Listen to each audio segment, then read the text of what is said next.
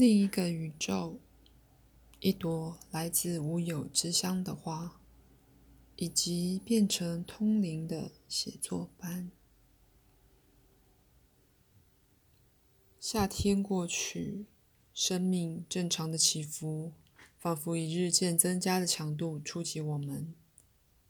罗的父亲在前一个冬天去世了，他的母亲现在孤独的。住在二十里外宾州塞尔斯的家里，他不想放弃那栋房子，同时他又等不及想摆脱他。他的健康开始变差了。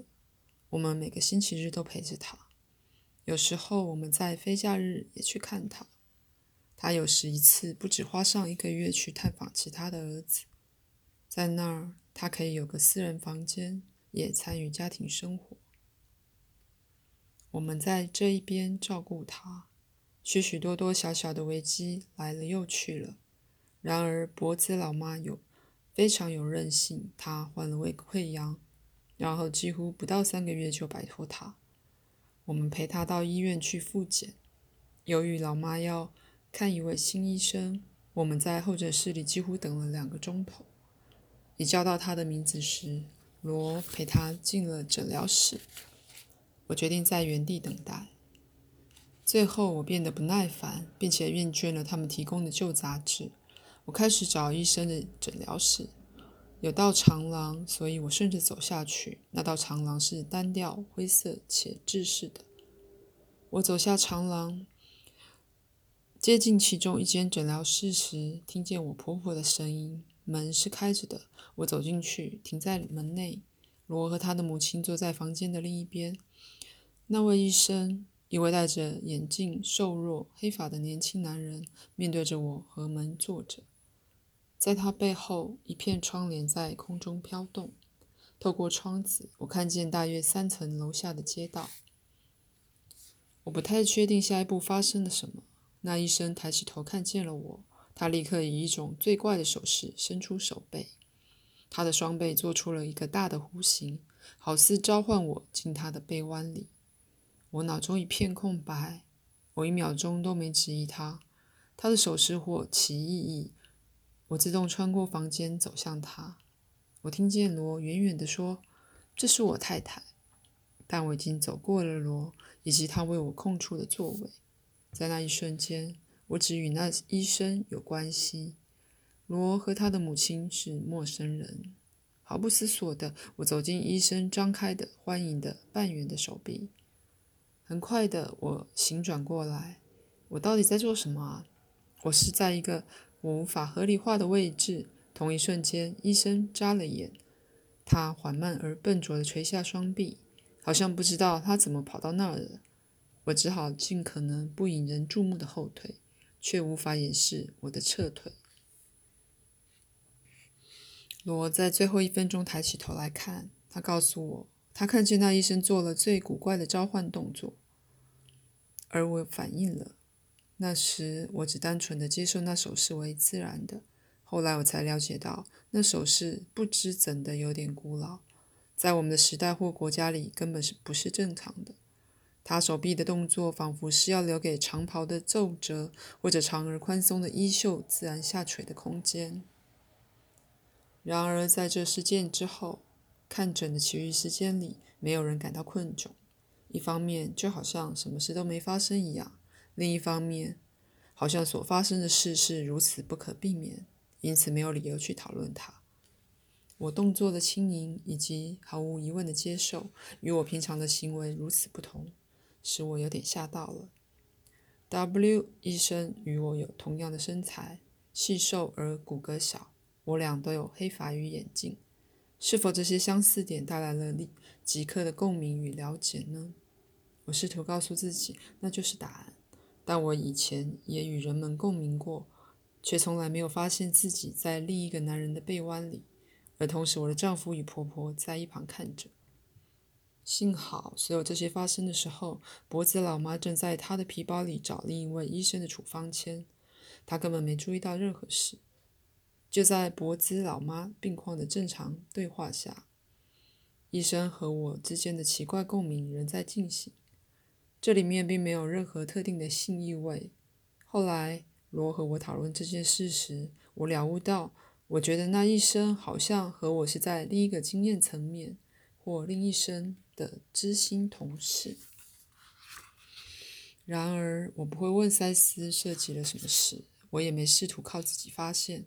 我的确嬉笑着，好奇说：“不知道后来医生怎么想，或他如何合理化他的行为。”在几个月内，苏玛丽开始发展时，我至少了解了我们立刻认识的一个理由。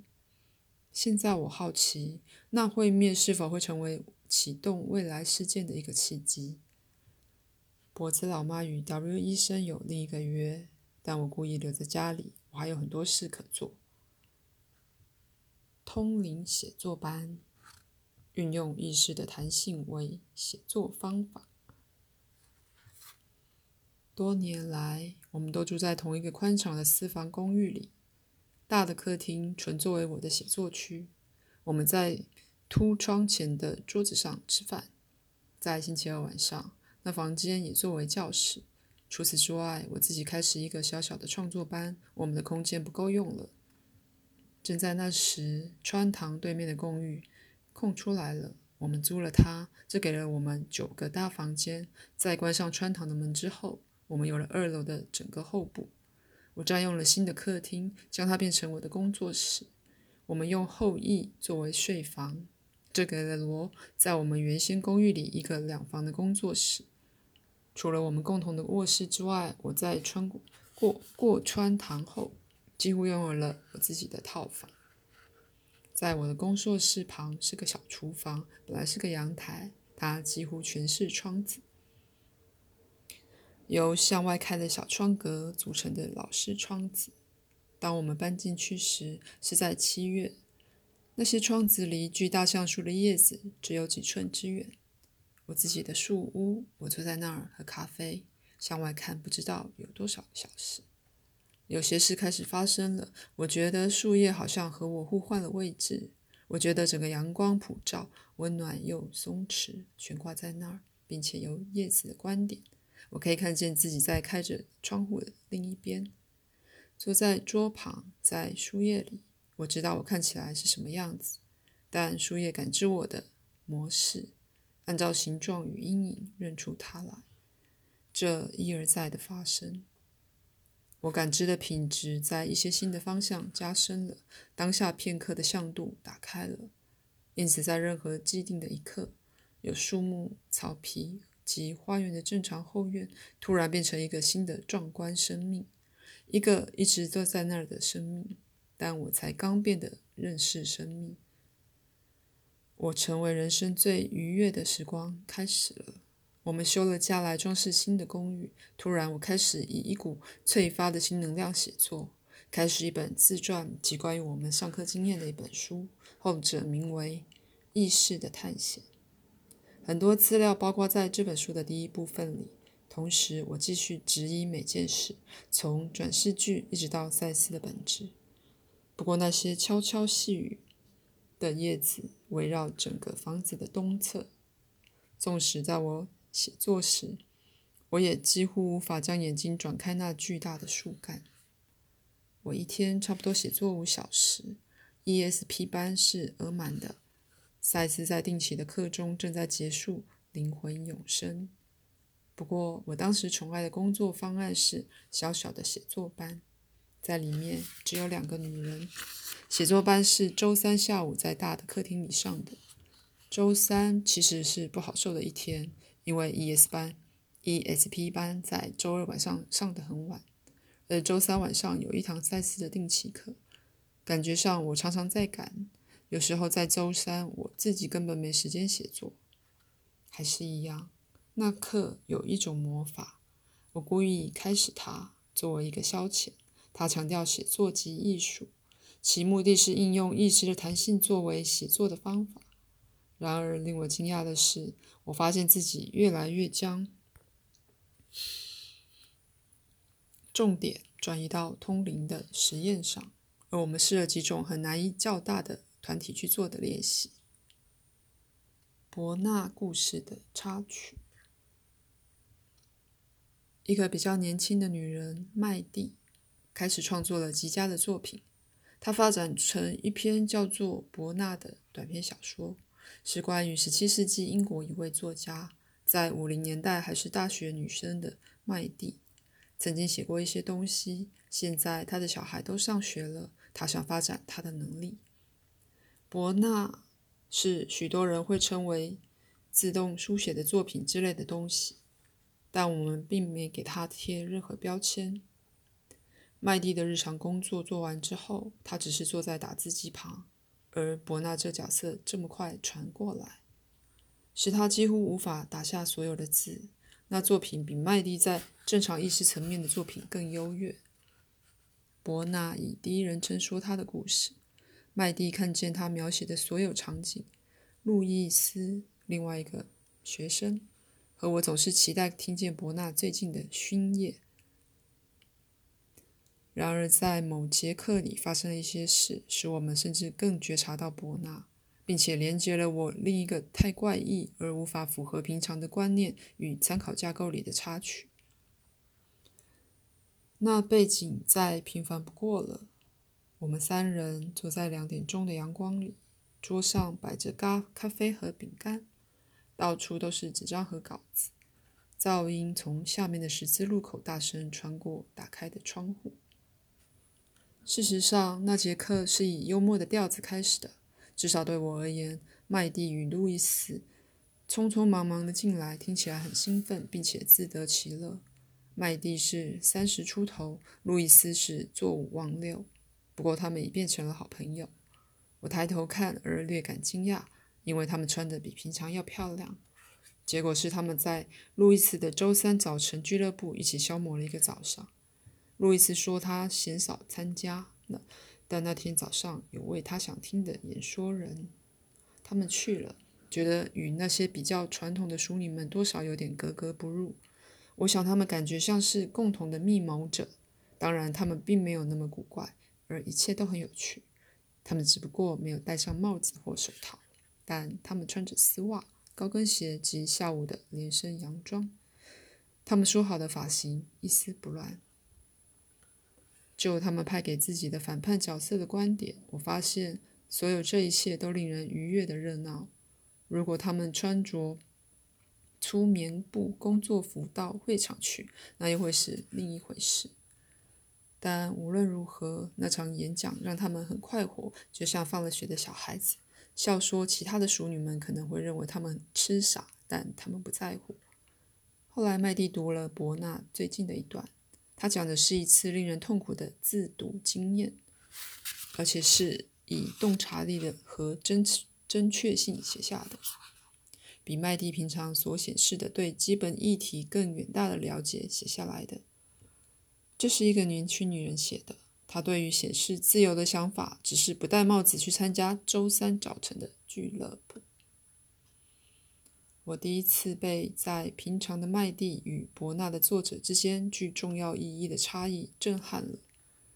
我们开始讨论这整件事：麦蒂是否曾有一世是伯纳？是否有个独立的伯纳在对他口授文章？或是他自己创造性的大我只是负责让他利用他的写作能力，将所有文化的限制扫在一边，而将他的由压抑中释放出来？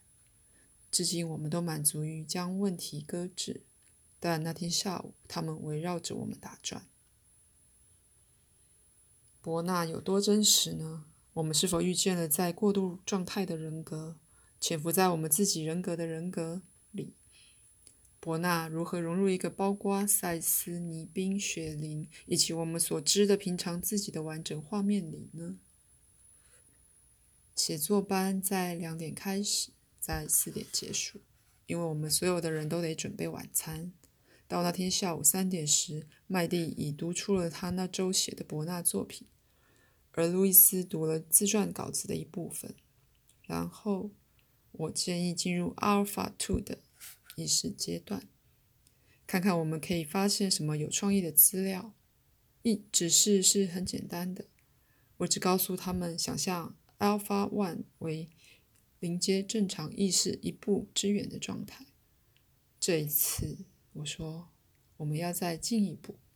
所以想象向你右方走两步，如果你想的话，并且从这一步走到下一步，看看发生什么。或者想象从你的脑袋后面走出去，只要记住你的目的，去锻炼你的意识。在给过指示之后，我闭上双眼，也跟着做。由于我并不进入赛斯出神状态，而且在场的人这么少，在这个班里，我可以比在通灵的 ESP 班更充分的参与，所以我放松下来，在我脑海里想象那两步。看见自己踩到第二步，立刻，我发现自己在大凸窗的外面，一条拉紧的绳索由我们的房子伸展到隔壁山姆医生的房子。我打扮得像个小丑，穿着大而松垮的裤子，走在高挂在空中的绳索上。不过，我让自己掉下来，温和地向下滚。这是个意识的实验，我想，所以我也可以向上掉落。下一刹那，我毫不费力地向上冲，好像在上升气流里的一阵风。我大半的意识是在小丑的形象里，但有部分是在我的肉体监看着这演出。这个部分评论说小丑人不够松弛，所以我让他走得更远。身为小丑，我被带得很高，现在落下到山姆医生的桃树上歇息。在椅子里的自己很明白，去年那棵树就已被砍下来了。同时，小丑在树顶上完全的放松，然后笑逐颜开而神清气爽的。我让那小丑消失，将我所有的意识带回到我的身体，睁开了我的双眼。麦蒂和路易斯仍安静的坐着，眼睛闭着，所以我决定在我等待时再回到 alpha 状态。我看了看钟，才过去不到五分钟。通常在这种练习里，我至多只给十分钟，所以我还有五分钟可以用。我闭上了眼睛，再一次我被吸向刚刚在图窗外的区域，不过这次我立刻与身体失去了联系。我在半空中看着山姆医生的房子在两层楼下的停车场。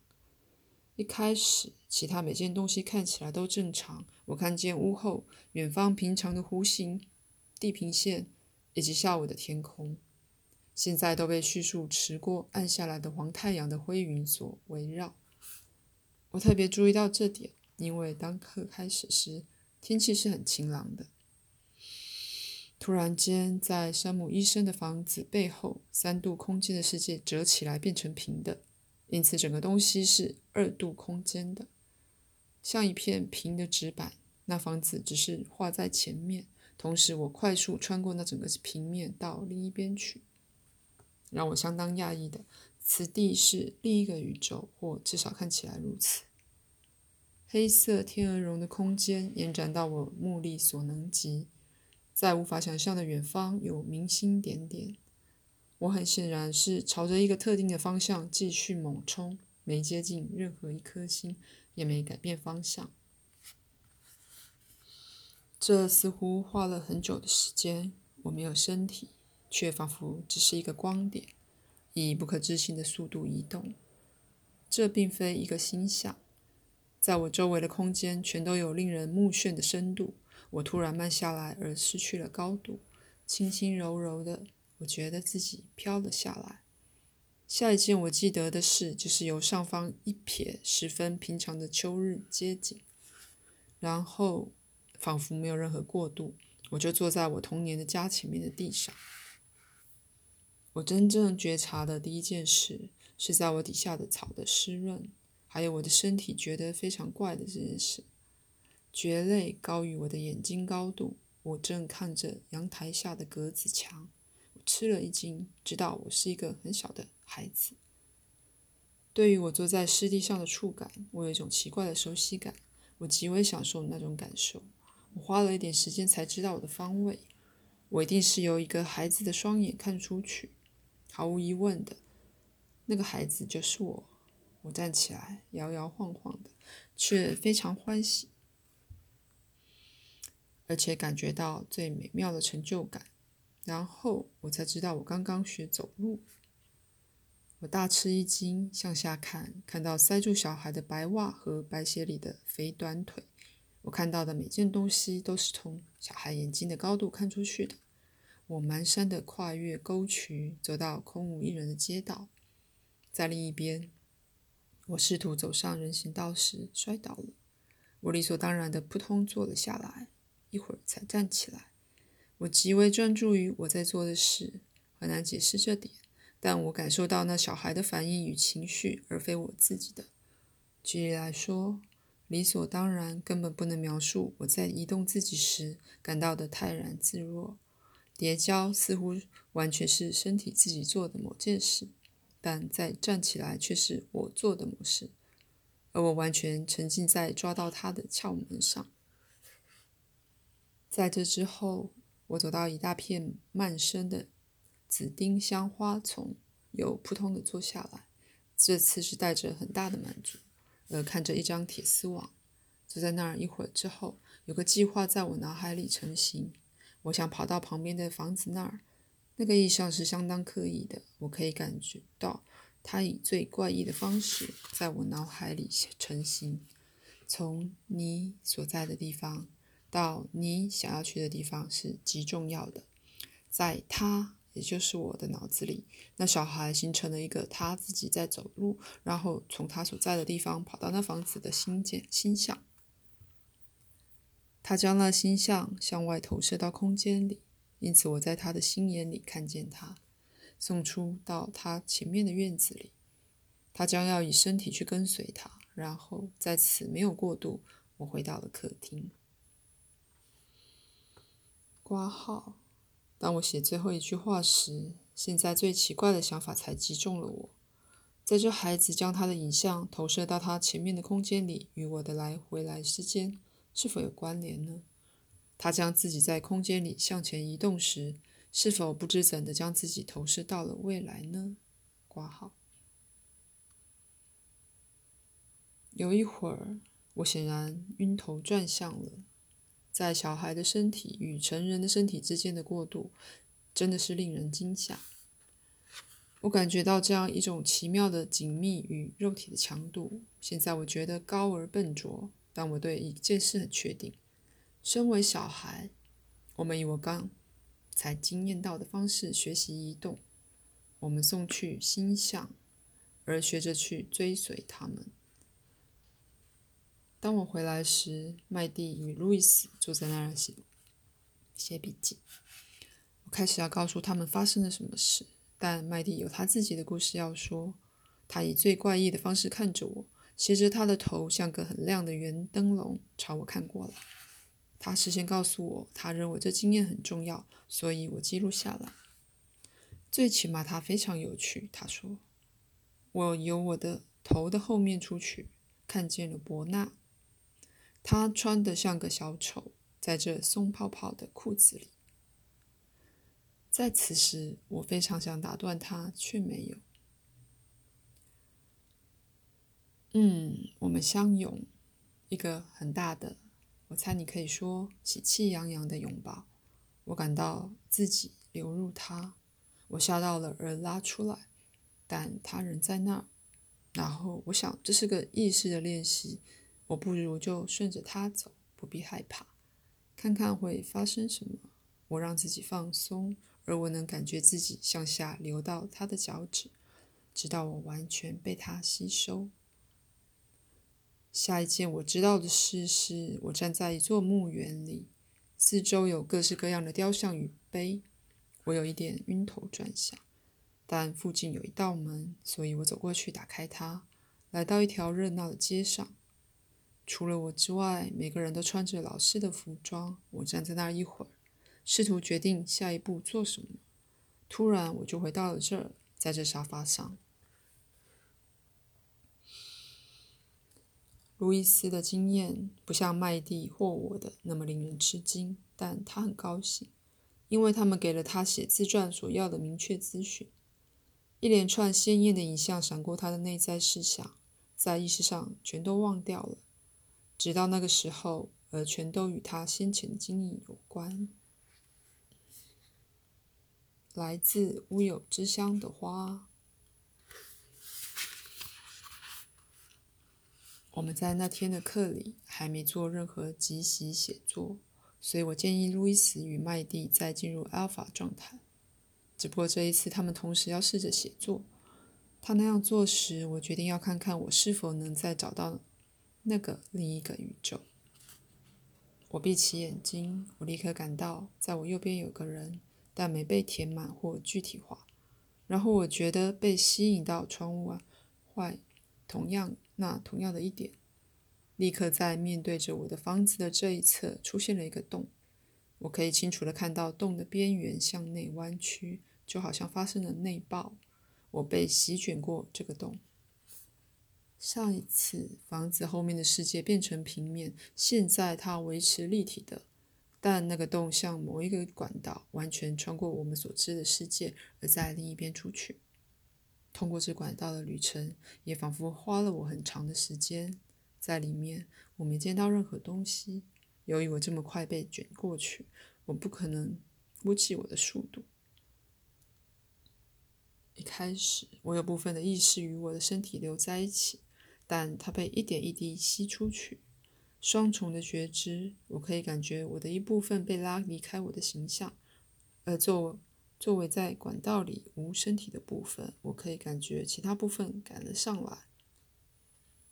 这拉出的过程仿佛花了太多时间，虽然我并不知道我是如何知道这点的。突然，仍旧与我身体相连的我的意识的其余部分，变成了一连串的子弹。射过了那个洞，他们全都一个跟着一个快速通过。在此，管道的另一端打开，进入了另一个宇宙。我不知道这是否为我先前进入的同一个。在我前面有无尽的黑暗空间及星辰，包括我意识的能量子弹爆出去，爆出去，但火箭似的炸开。以各式各样的色彩与设计洒下来，像巨型的烟火。当我由洞中出来时，看见宇宙在我前面。我的最后部分看见先出去的那部分在远方爆开。那对照是很壮观的。我部分的意识仍在黑暗的管道里，向外看出去，看见满天璀璨的能量与色彩，没有危险的感觉。我感觉到我的意识由组成我的能量子弹里以闪电的跳蛙方式离开，使我可以观看在前面的那部分爆炸，却不会感觉到我在爆炸。当意识的最后部分爆出去，进入新宇宙时，那光影与画面开始不知怎的合在一起，形成了一朵光之花。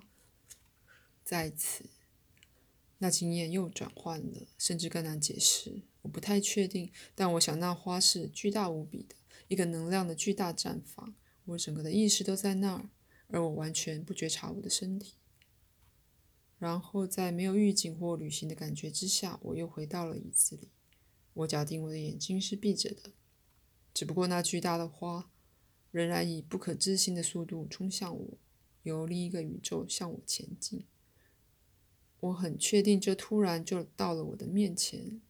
在这实质的房间里，这是如此真实而令人惊讶，使我不由自主地叫出来。我必然是在那时睁开我的眼睛，那花消失了。我有一个感觉，它消失在我里面。我很确信那朵花跟着我从一个宇宙到另一个，代表了对我们空间的某种侵入。我的叫声吓着了麦蒂与路易斯，而他们什么都没看见。我与山姆医生房子里的洞的下一个经验是在晚秋，与一个新发展的开始有直接关联。即使在当时，我也知道这些并不只是精神上的经验。我的确是在某种管道里，那管道由一个系统连到另一个，而我的意识的确像能量子弹一样在另一方面。我认为理所当然，那个洞并非别人也可以看得见的，在山姆医生房子上具体的洞。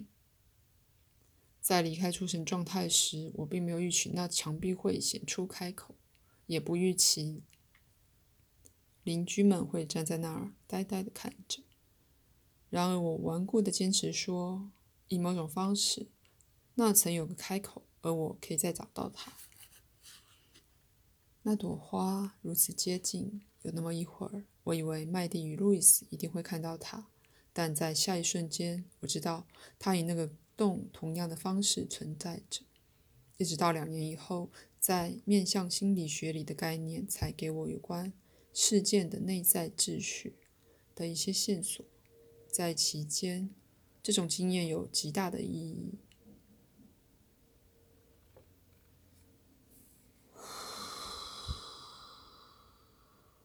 不知不觉，夏尽秋来，我的通信名单越来越长，信件与电话越来越多。我尤其关心那些写信来寻求在个人与健康问题上帮助的人。有一天，有个男人和女人就这样出现在门口，没先打电话恳求我见他们。他们有个病得很重的孩子，是个智障儿。我刚洗了头发，还湿哒哒的在我背后。